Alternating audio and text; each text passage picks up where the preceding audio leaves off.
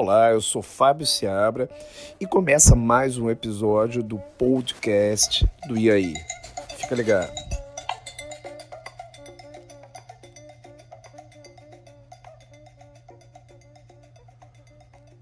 Olá, pessoal do blog aí.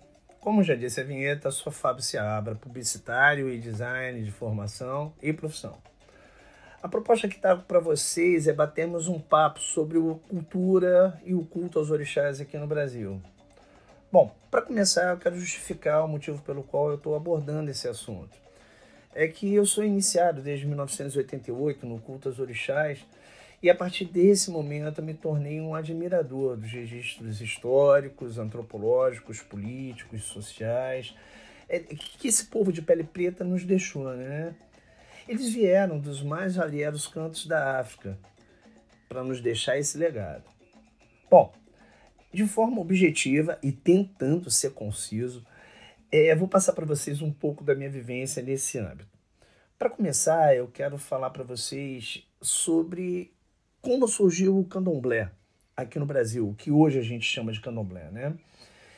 E vamos começar pelos navios negreiros que aportaram aqui vindos do continente africano, aportado aqui na costa do Brasil, mais especificamente em Pernambuco, nos meados do século XVI.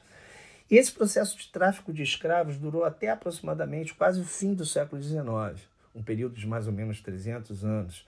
Né? E nesse ínterim vieram para o Brasil pessoas das mais variadas origens étnicas, portanto, né, de idiomas, hábitos, políticas e liturgias diferentes.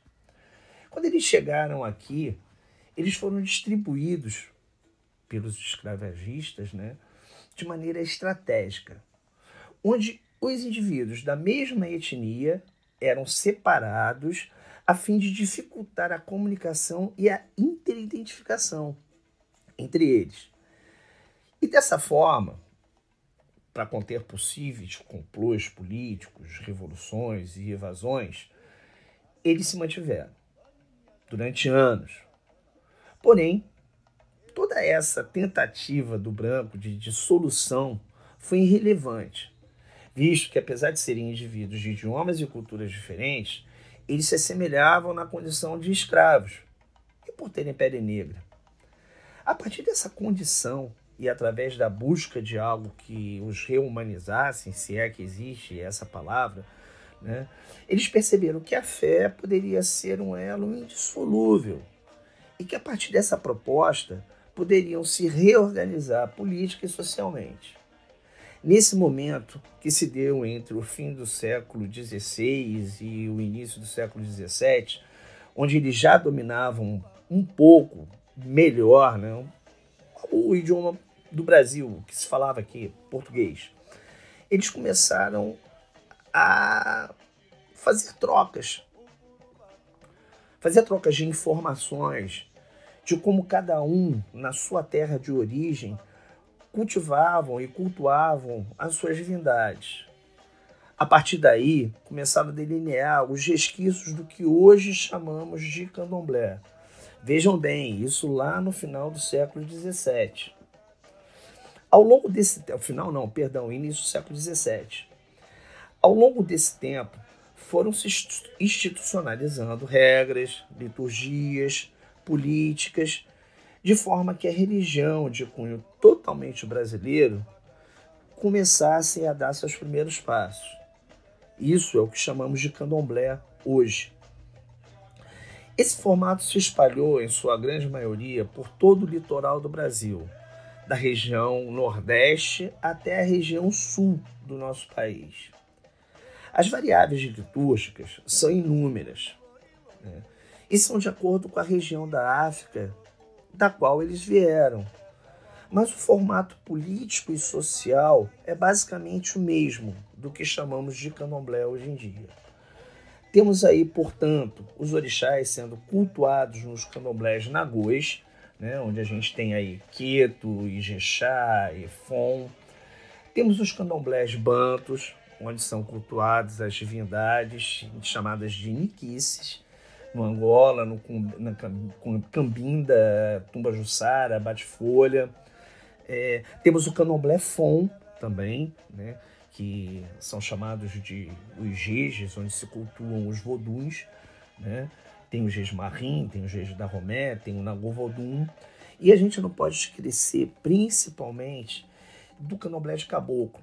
Esse candomblé que é mais cultuado na região nordeste e, e, central do nosso país, que são os xambás, os xangôs, tambor de mina, batuque, o molocum, o molocum, perdão, o molocô, né?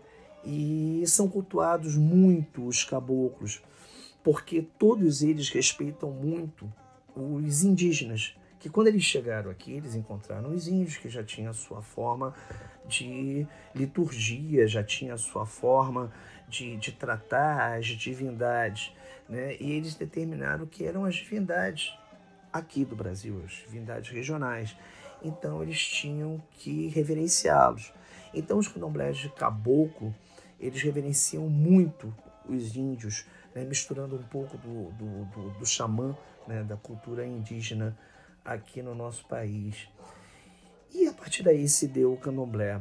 E ele foi se aprimorando de acordo com a evolução da nossa cultura, o caminhar da nossa cultura, da cultura brasileira, muitas coisas aconteceram política e socialmente e o candomblé foi se reorganizando a cada momento e se transformou no que é hoje.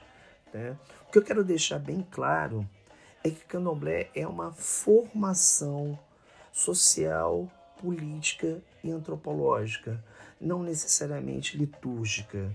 A liturgia ela vem de acordo com a região em que é cultuado, de acordo com a vinda dos, dos negros em que aportaram em determinados lugares, portanto, os negros de origem banto que aportaram mais aqui no Sudeste, né, que cultuavam niquices, é, os negros de origem Nagu e Urubá que aportaram na Bahia né, e difundiram mais e melhor o culto aos orixás lá, é, e por aí vai. Né? Candomblé é uma formação. Né? E espero que vocês tenham curtido um pouco dessa, dessa informação, pequena, mas considero muito valiosa, para a gente começar a discernir sobre o que somos, como somos, da onde vem a palavra samba, da onde vem a palavra bunda, da onde vem a palavra acarajé, né? que são todas palavras é, de origem africana. Né?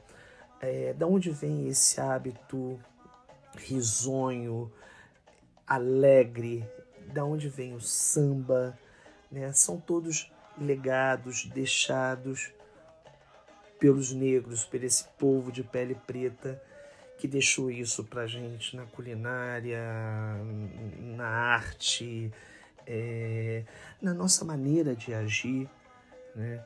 no nosso formato social. Precisamos nos identificarmos e conhecermos um pouquinho mais disso.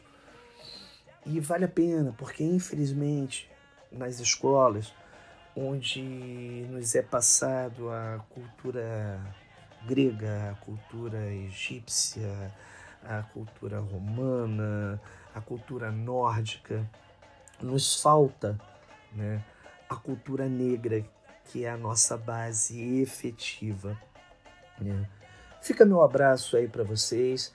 Peço a vocês que mande suas perguntas para o blog Fábio Seabra, aí o blog aí, né, em nome de Fábio Seabra. E o que eu puder, com certeza, eu vou responder. O que eu não souber, eu vou pesquisar e vou tentar trazer, na medida do possível, a resposta para o que vocês precisam. Bom, enfim, entre em contato com a gente, fica ligado no blog aí, porque muitas novidades virão por aí. No próximo episódio eu vou falar para vocês da origem da Umbanda e o que, que é a Umbanda aqui é a sua representatividade social, política aqui no Brasil, ok?